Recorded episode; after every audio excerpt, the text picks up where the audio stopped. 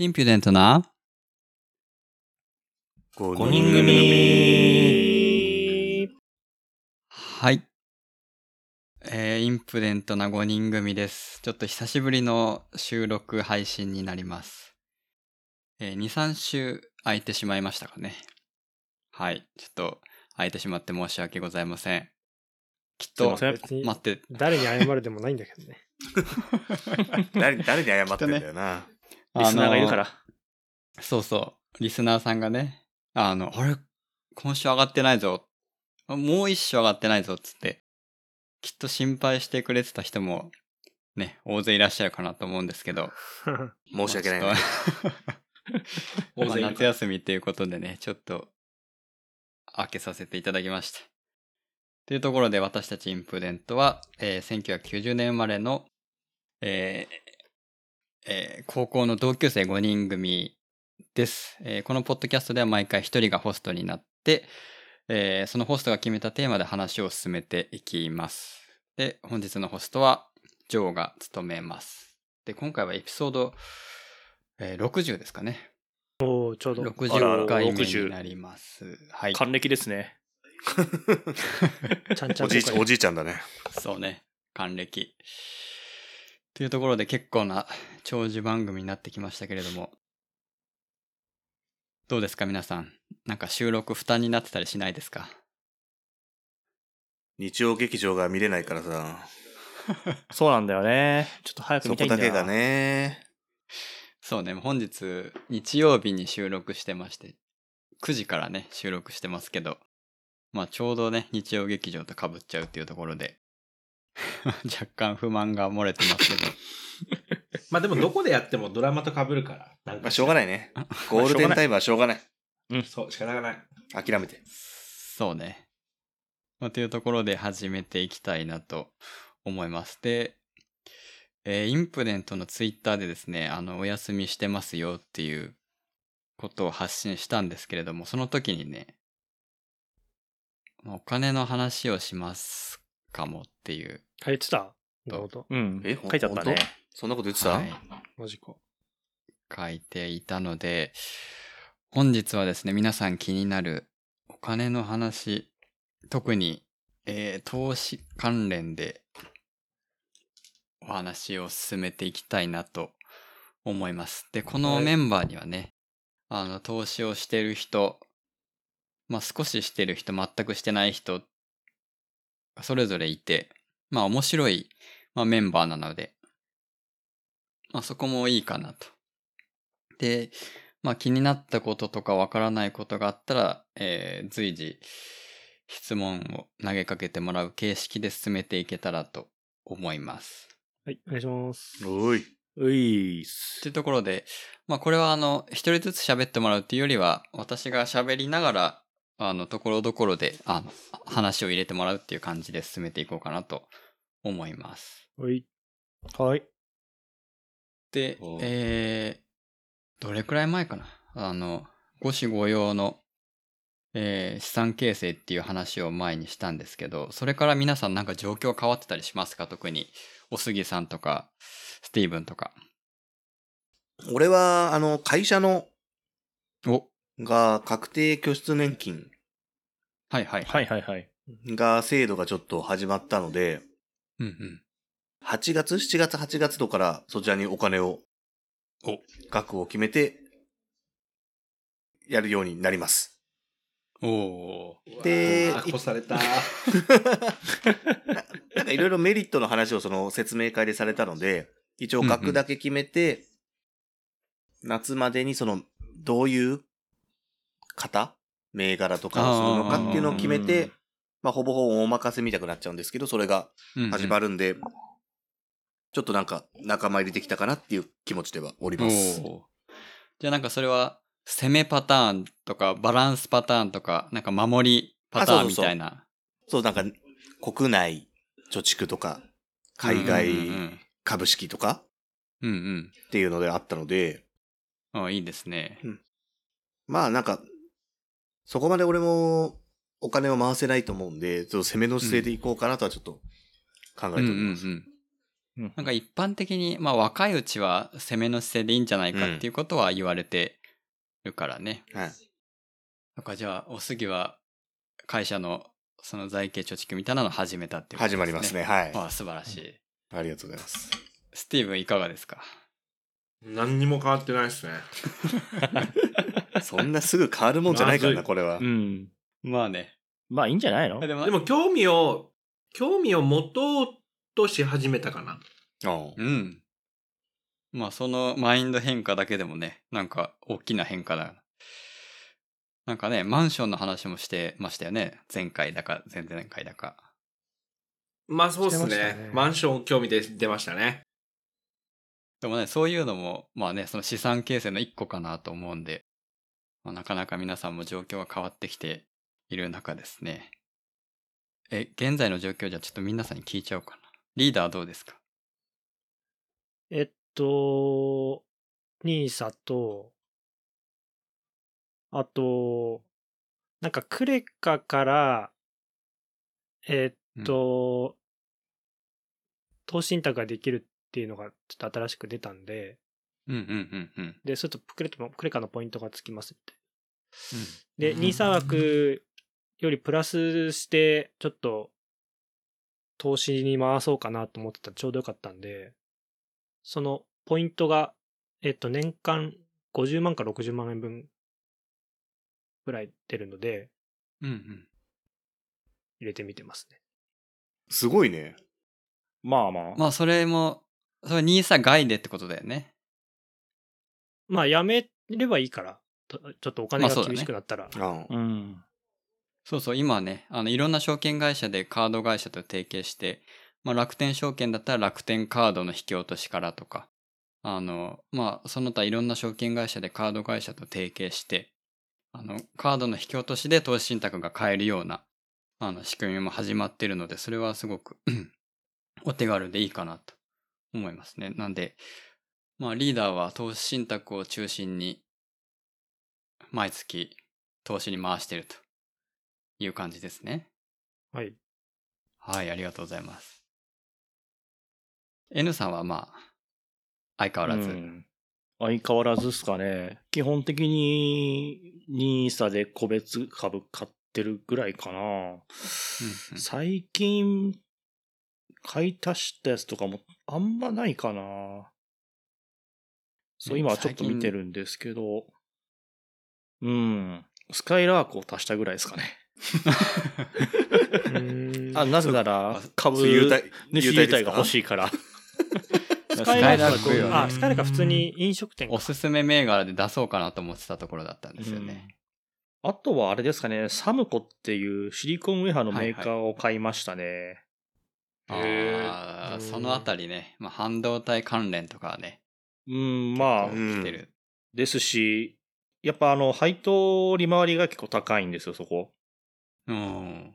あまあ、言ってもその5%とか6%とかあるわけじゃなくて、ある程度、あの、株も値崩れしなさそうで、ちゃんと利回りも取れそうだとうんいうところで買ったってところかな。あ、あと4度 C も買ってますね。4度 C。うん。なんで C? プレゼント買うんですか？4度 C 違うんですよ。クオカードと配当利回りがいいんですよ。あら。へ4度え。そうい C うはですね、我が家ではも100株持っておりますが。あ持ってますか？4あの、持ち株仲間ですね私じゃないんです。けどね。はい。そう、4度 C はいいですね。今私が持ってる株の中で一番配当利回り高いですね。えーあそうなんだだそうい今の段階だと4.41%。そうね。そう。まあ3%超えりゃね、有料株って言われますけど、まあ4%相当いってんじゃないるんで相当いいかなと。まあ今後どうなっていくかちょっと。うん。そう。で、4度 C はね、あの、結構出遅れ銘柄っても言われてんだよね。その、コロナで株価が下がって、で、今すごくこう、に日本の株価上がってるんですけど、うん。4度 C さんは、そこまでこうみんなと比べると上がってないっていうところがあって、まあ今後のね、あの、成長に期待かなっていうところで。うんそういう、なんていうの、アクセサリー系の業界の配当利回りが高いってわけじゃなくて、4度 C だけが突突出して高いみたいな感じだ。うん逆に言うと、アクセサリー業界で、その日本の企業で上場してるとこってあんまり聞かないああ、逆に。かな。ああ逆にっていうか。海外ブランドも多いし、ね。理由が知りたいなと思って。そういうまあ、経営利益をどれだけか株主還元に回すかっていうのは、まあ、そこの会社の方針で特に、まあ、うん業種問わずなのかな。うん。うん。そう、私も単純にネットで配当見回り高いって調べて、4度 C よし買うかぐらいなんで。あ、もうなんかそう有名株なんだ、もうん。大う。体4度 C は。そう。出てきますね、調べると。今年だけ高くなったとかじゃなくて、もう昔から利回りがいいい。どうなんだろう、ね、そうね、これ見てると、まあ、変わらず、でも最近になって結構配当金を上げてる感じはするね。うん。なんか社長が変わったタイミングとかかなわかんないけど。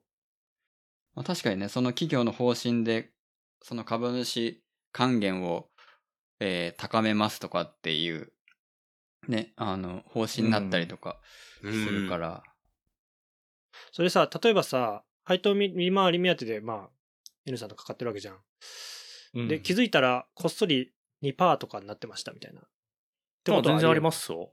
うんう。うんん。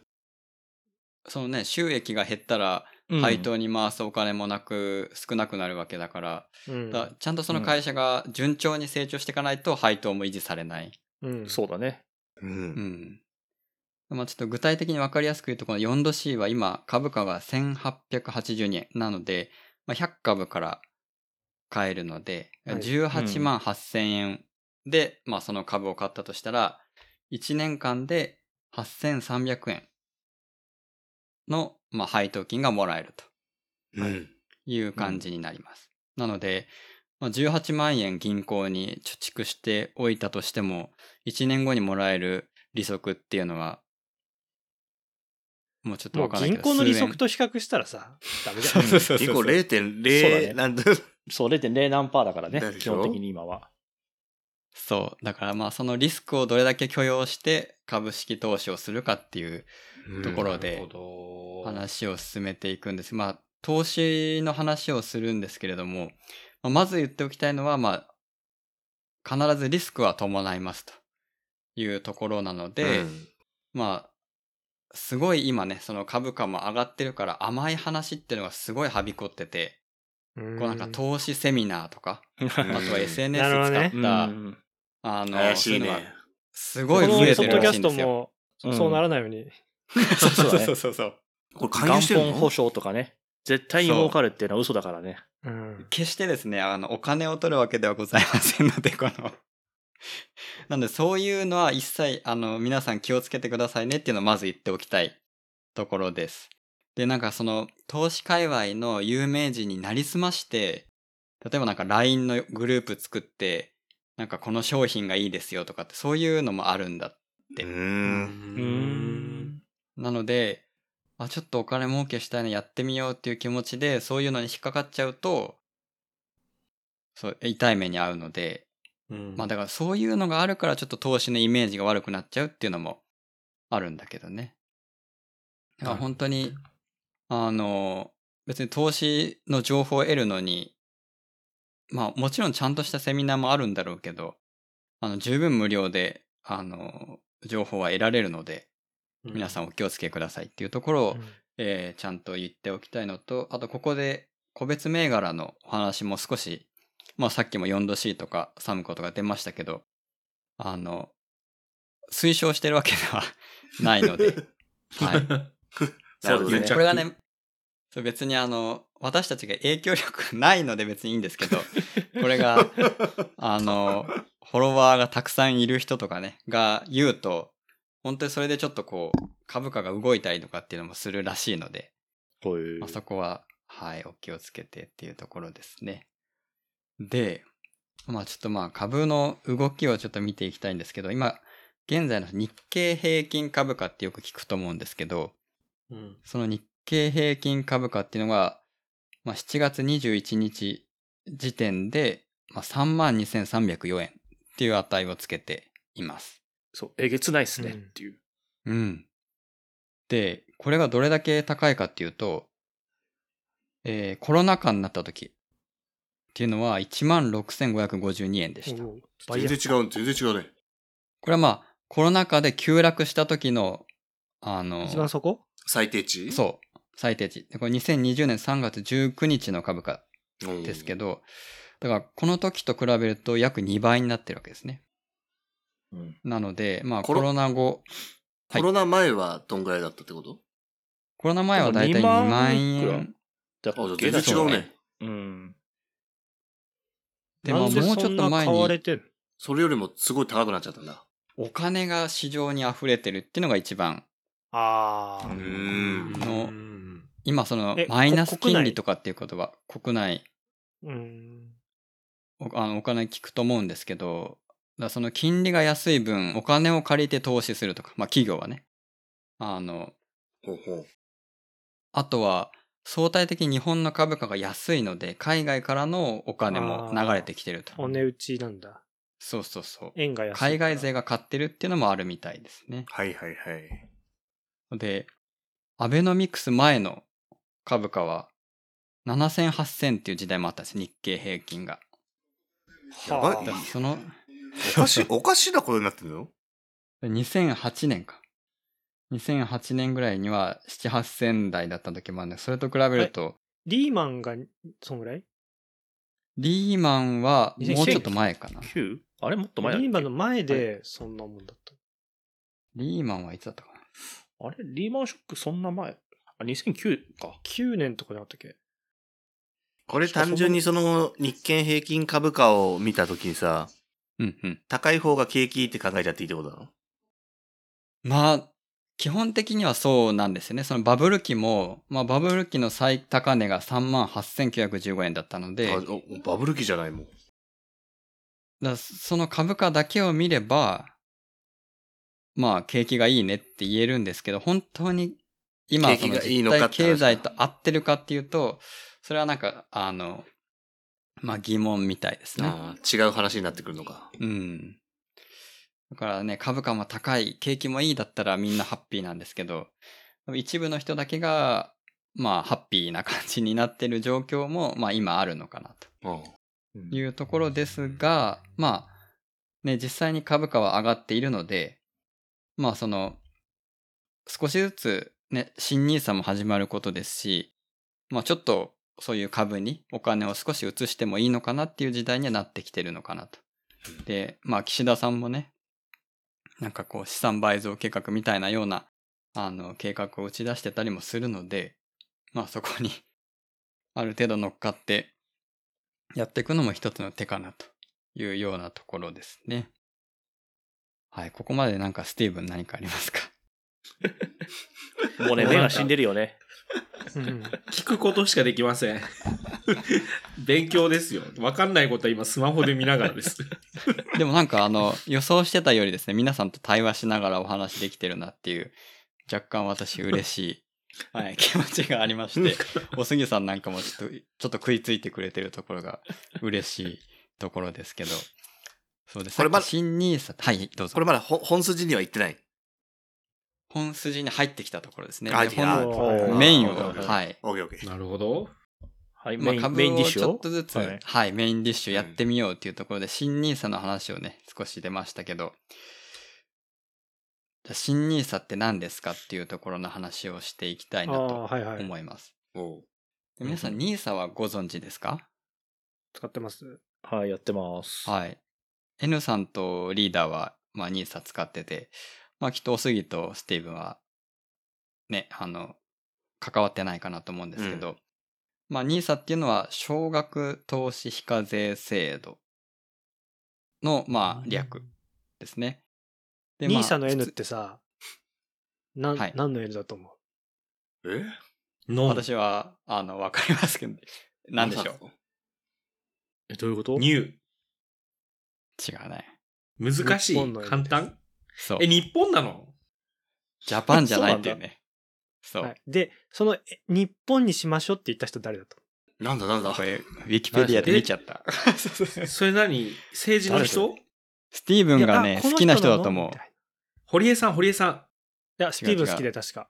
そう、スティーブン好きな好。き？スティーブ好き？なんえ、ブラックがピンクのジェニとか？好きな、そんなアイドル、アイドルなわけない。アイドルじゃないか。そうか女優さん。え？女優さん？え、黒木瞳？そう。そうらしいです。え、どどういうこと？え、なんでなんでなんでなんでなんでなんで？いや、これウィキペディアなんで？で調べないとちょっと。え、そうなんだ。はいなんでだっけな？なんかそう、相性を決める会議があったってこと？会議みたいなとこにいたんだっけな。で、なんかえな、んなんで日本の方がえ俺やるしかないじゃん、やっぱりそれ。耳馴染みがいいんじゃないかしら？みたいな。ジャイサー、ジャイサーより良かったってこと？まあ確かにね、ジャイサよりいいかもしれない、ね。ニーサの方がね。あ、本当だ。ちゃんと本当だ。親しみやすさあるよね書いてあるうね。んえ、すごい、もう。なんかこの時の黒木瞳の衣装超綺麗じゃない？どう、何の話えしてんの？そんな出てきた？な。何の話をしてんの？発表会見してる時の黒木瞳のこの衣装すごくなんか シックで大人で素敵ですよ。発表会見とかしてんだ。へだってニーサっていうやつ持ってるよ、ほら。ああ、持ってるね。えー、すごい。へえ。これでもちょっと右側の方どんな衣装なんだろ政治、政治家みたいだね。。う。うね。ん。絶対関係ない話してるよ。そうなんだよ。すいません。いやいや、ありがとうございます。そう私もね、これ、ひまあ、今日の準備をする中でですね、ウィキペディアでこの話を見て、あ、これスティーブン好きじゃんと思って、ま あ話を出すか迷ったんですけど、みんな感じてるね。はい、リちょっとでも意外と膝上のスカートだったよ。黒木瞳の話じゃないんだよ。これだけだったらさ、あの、ちょっとワンピース感あったじゃん。意外と膝上だった。しかもこの長さで膝上っていうすごくない？テンション足が長いところがね。まあ皆さんちょっとネットで調べていただいてん、すいませんでまあ。その当時の黒木瞳さんの衣装がどんなもんだったかっていうのをぜひ見ていただいて。すいません。はいあの、はい、すいません。すいません。まあね、そう、本当にまあ約10年ぐらい前かな。から始まったこの NISA の制度ですけど、まあ日本インディビデュアルセービングアカウントっていう、まあ、イギリスの ISA っていう制度の、まあ日本版っていうところですね。んでまあ今はその株を売ったりして利益が出ましたとか、配当金出ましたっていう時に、この NISA ではない普通の口座でやると、約20%の税金が取られるんですね。ほうほなので、1万円の利益が出たとしても手元に入ってくるのは8000円。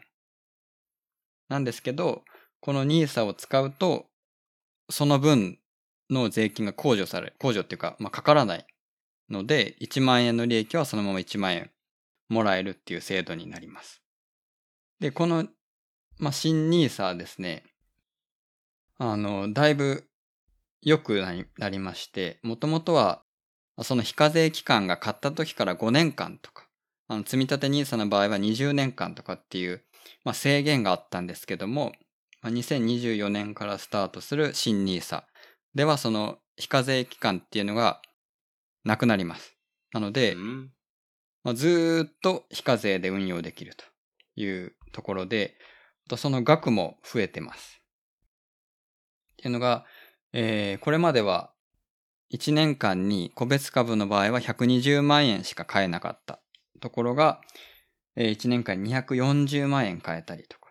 まあね、そんなに買い買わないですよっていう人も多いかと思うんですけど、まあ、年間で240万円買えて、で、個別株の場合は、えートータルで1200万円の非課税枠がありますと。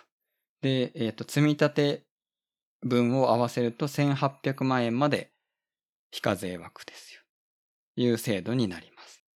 なので、まあ、それだけ、まあ、20%の税金がかからないっていうことなので、あの、お得に投資ができるっていう制度になりますね。で、これまでは、そのリーダーがやってる積み立て NISA と、えっ、と、N さんと私がやってる個別株の NISA っていうのは併用ができなかったんですね。なので、個別株の非課税枠を取りたい人は、えー積み立て NISA ができませんよ。で、逆にリーダーは、うん。えー個別株の NISA が使えなかったんですけど、えーその併用ができるようになりますよ。という利点もあります。あとは、まあそんなところかな。ジョーさんちょっと質問したいんですけど、はいはいはいはい。あの、今普通の NISA やってる我々って、新 NISA ってできるんですか、できます。あ、できるんだ。へーはいあの、基本的に今年までは旧 NISA の枠を使えるので、うん。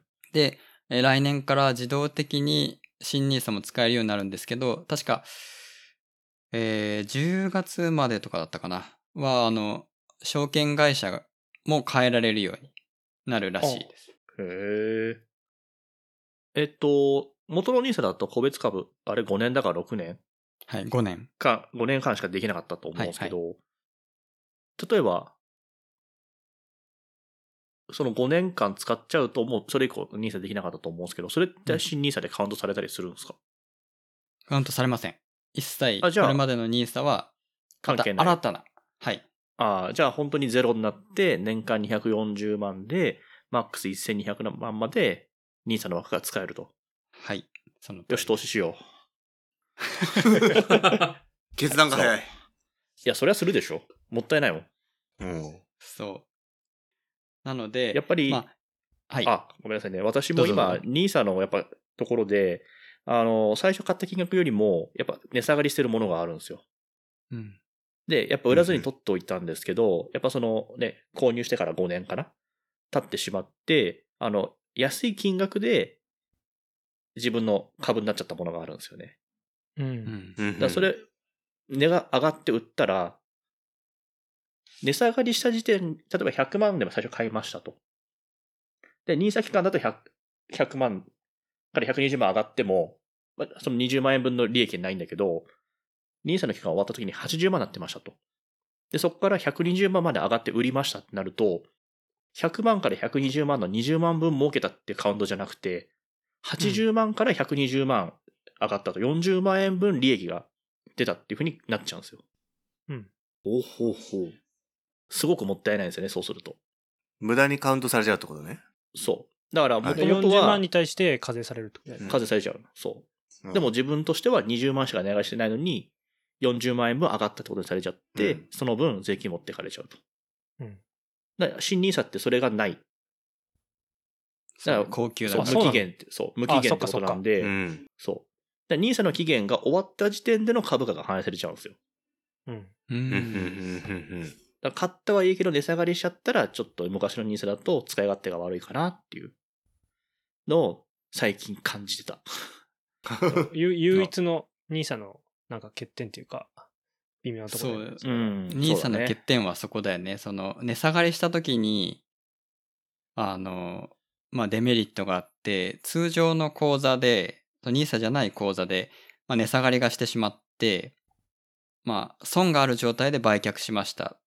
とすると、その年の、えっ、と、利益分から、その損を相殺できるんだよね。うん相殺できる。うん損益通算ができるんだけど、そう。NISA はそれができないからね、そういうのがね、厄介だよねっていう。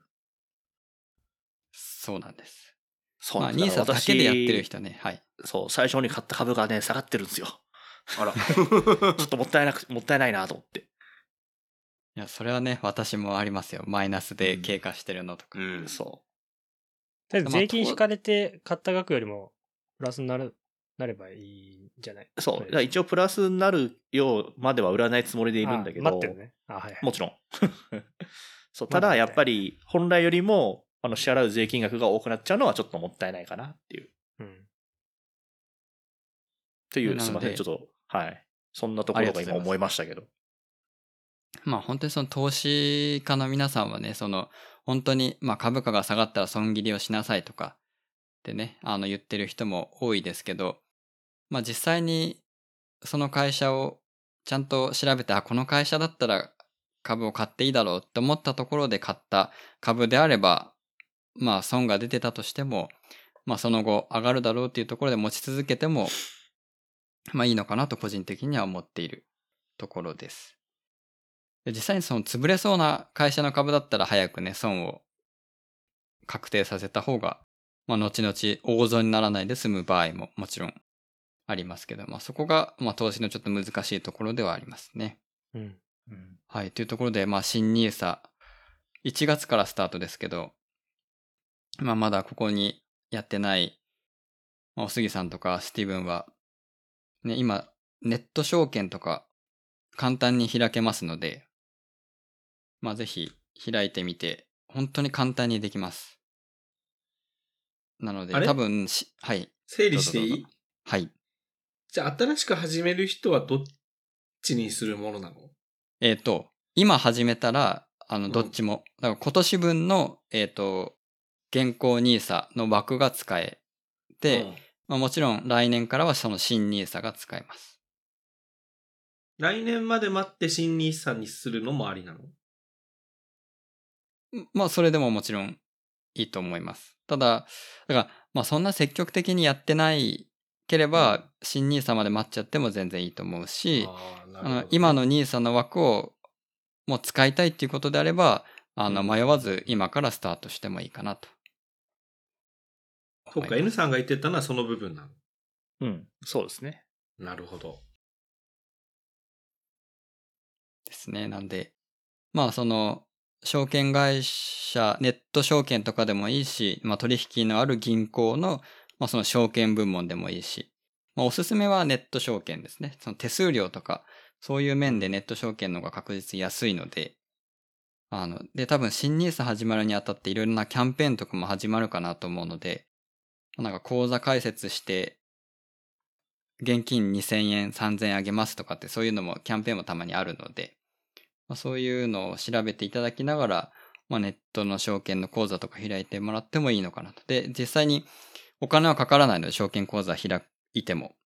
で、別に管理料とかもかからないので、まあ実際に証券口座開いて、やっぱり怖いからやめようかなっていう選択も、まあ、もちろんできるので、まあ一歩開いてみることが、あの、前に進む一歩なのかなというふうには思いますので、ぜひチャレンジしてみてくださいっていうところで、まあ、あとは個別株どんなおすすめ銘柄があるかなっていうところで最後に何個か紹介していけたらなと思うんですけど、N さんなんかありますか？おすすめ銘柄。うーん。ちょっと待って、今私の株見てるんで、ちょっとください。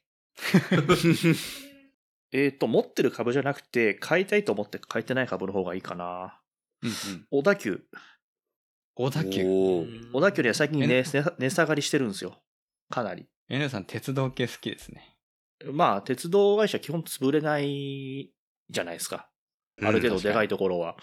で、小田急の場合も、もともとやっぱりその、えっ、と、リーマン終わってから1個は2000円以上かな？一株。こう見てるとついてたのが、今1900円かな？ちょっと前まで1600円ぐらいまで落ちたんですけど、だから今後の値上がりを期待して買うのはありかなと思います。うんうん。本当だね。あとは私、三井商船かな？ちょっともう、買うのはもう手遅れだと思うんですけど、えっとね、今一株3700円に対して、えっとね、23年3月だ、今年の3月の配当金が260円とかなのね。ちょっとバグってんですね、開運は。そう。だから配当、さっき利回りが4%とかあったら3%あったら有料って言ってたんですけど、まあ10%ぐらいあると。うーん。そうあの、そういうところは見てたんですけど、ちょっと買い時を逃したなと。上がっちゃったところ。いううん。上がりすぎてるし、もう配当利回りも、がもうこれから落ちてくるから、あんまりかなってとこですかね。であとは私も、あとは、だいたい優待で見て、自分の趣味であった優待を買ってるって感じですかね。うん。はい。ありがとうございます。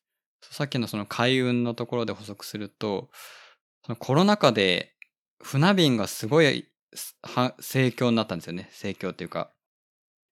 で、もう逆に船が足りなくなるくらいで、日本郵船とかあ商船三井とテナが足りないよみたいなうんそうそうそうそう話も聞いたな。で、利益がガツンって出て、もう配当利回り10%以上っていう。ただ、すごくリスクがあって、まあそれまでは配当金出てなかったりしたので、今後もその、まあ利益に応じて多分配当金も変わるので、まあいつまでもその配当金がもらえるっていうわけではないっていうところだけ注意は必要なんですね。うん。うん。はい。あとはですね、ちょっと私からのおすすめ銘柄として、最近株式分割って言って、一株、だから100円じゃない、1000円の株が、まあ、2分の1だったら500円になりますよっていうような、まあ、株式分割をした NTT ですね。これが始めやすい銘柄かなと思ってて、うん。まあこれ正式名称日本電信電話っていう名前なんですけど、もともとの株価がだいたい4000円前後だったんですけど、この前25対1っていう株式分割をして、25分の1になったんですね。一株が。そう、ちょっと難しいですよね。で、2、300円ぐらいだったってこと？一株。そうそうそう。今、今の株価で165円なんですね。なので、まあ、100株が最低単元なので、16,500円で NTT の株が100株買えると。うん。でまあ、NTT こそ、まあ、国のインフラも担ってるし、まあ、潰れない企業だろうと。で、今後の 5G、6G とかも多分ね、あの、NTT 主導で進むと思うので、まあ、今後も期待できるかなっていうところと、利回りは3%ぐらいですね。で、これ多分おすぎさんいいかなと思うんですけど、2年以上持ってると、えー D ポイントが1500ポイントもらえますよとか、そういう優待もあります。そう、これ毎年もらえるわけじゃなくて、2年以上で1500ポイント、5年以上で3000ポイントみたいな、まあ多分2回しかもらえないと思うんですけど、まあ100株だけ持ってればそれだけの優待がつくので、これは非常に魅力的かなと。18年使ってるけど大丈夫。もったいないね。もったいないね。株買ってなかったら。買っといた方がよかったね。ユーザーね、ドコモユーザーさんがうんいますけれども。そうそう、なので、で、かつ、その入りもね、まあ、16,500円ぐらいだったら株買ってみようかなとかっていう、あの、ね、何十万、何百万って出すわけじゃないので、うん。まあ、これ、あの、うん入りとしていいかなっていう銘柄ですね。はい。ちあとは、なみに、はいはい。100、100株からっていうのは何か理由がある？なんアメリカは一株から買えるんですよ。けど。日本は100株からで、ちょっと理由があんまり、N さんご存知ですか？いや、わかんないけど、基本、なんだろうね。むやみやたりに参入できないようにしてんのかな。うーん。でも、えその、上場するってことは、みんなに買ってほしいわけだから、買いやすい値段それ、東証が決めてるんですよね、100株からっていうのあは。ーそう。株式、なんでだろうな。ま前は確か統一されてなかったんですよね。だけどそれが100株に統一されて、なぜかというの。ああ。2007年当時は株式取引における最低単元は8種類あったらしくて、1株、10株、50株、100株、200株、500株、1000株、2000株。で、なんかその取引に不便さがあったので、100株にしますっていう風にで特に理由ない。わかりやすいから わかんないけど。逆に自由をもたらしたんかね、100株以上で。うん。そう。なんでまあ、逆にね、一株から買えた方が。まあでも、なんかこう、証券会社によって一株から買えますよっていう、あの、ところもあるんですけど、基本的にその市場での取引は100株単位で行われてるうんの。で、